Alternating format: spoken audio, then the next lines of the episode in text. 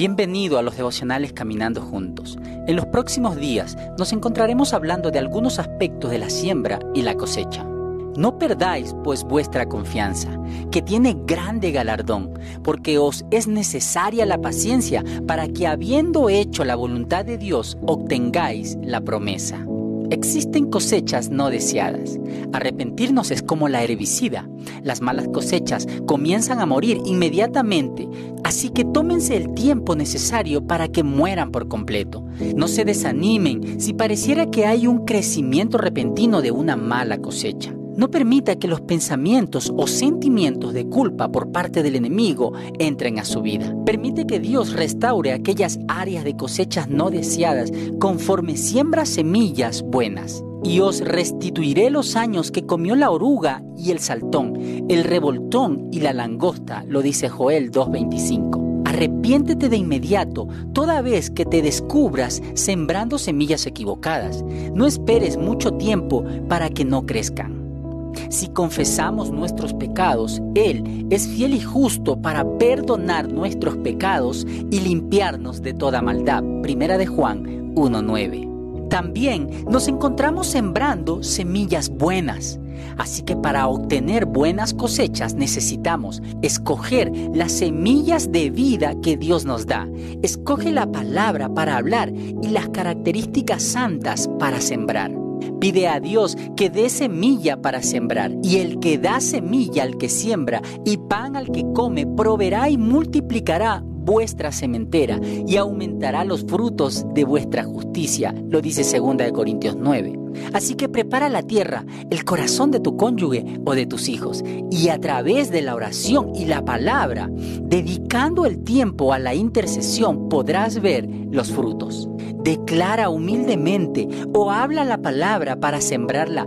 Confía por fe que dará buen fruto. Aún Dios habla su palabra para que se realice esto. Así será mi palabra que sale de mi boca. No volverá a mi vacía, sino que hará lo que yo quiero y será prosperada en aquello para lo que lo envié.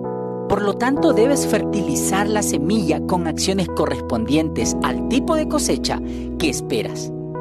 Date cuenta que el enemigo busca plantar su semilla en tus pensamientos. No la aceptes.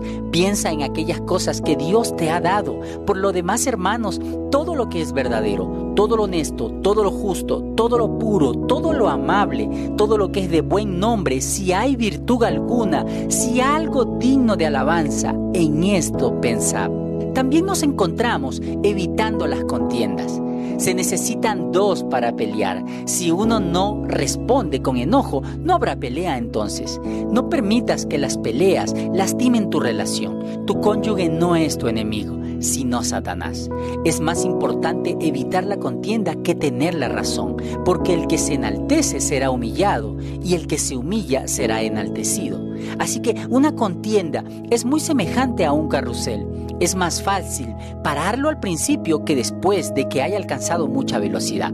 La blanda respuesta quita la ira, mas la palabra áspera hace subir el furor, lo dice el Proverbios. Siembra amor cuando el otro siembra disensión. No seas vencido de lo malo, sino que vence con el bien el mal. Cuando siembran paz y armonía, se les garantiza una cosecha abundante de la misma naturaleza. Solo rindiéndonos a Dios se puede cambiar un patrón de contiendas en una relación. La fuerza de voluntad no es suficiente. Ahora examinen las cosechas que han recogido. ¿Hay algunas buenas cosechas que ustedes deseen que continúen? Pongan un asterisco al lado de las semillas que han producido buenas cosechas y continúen sembrándolas. ¿Hay algunas malezas entre ustedes? ¿Está creciendo algunas cosas entre ustedes que ustedes no quieren que estén ahí? Si es así, arrepiéntanse y apliquen el herbicida sobre esas cosechas.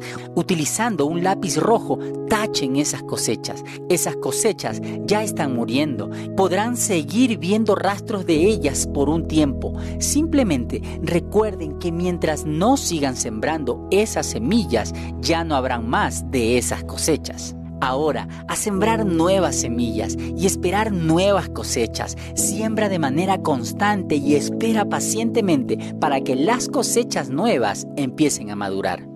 Te invito a orar.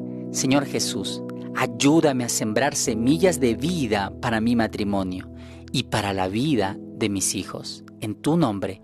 Amén.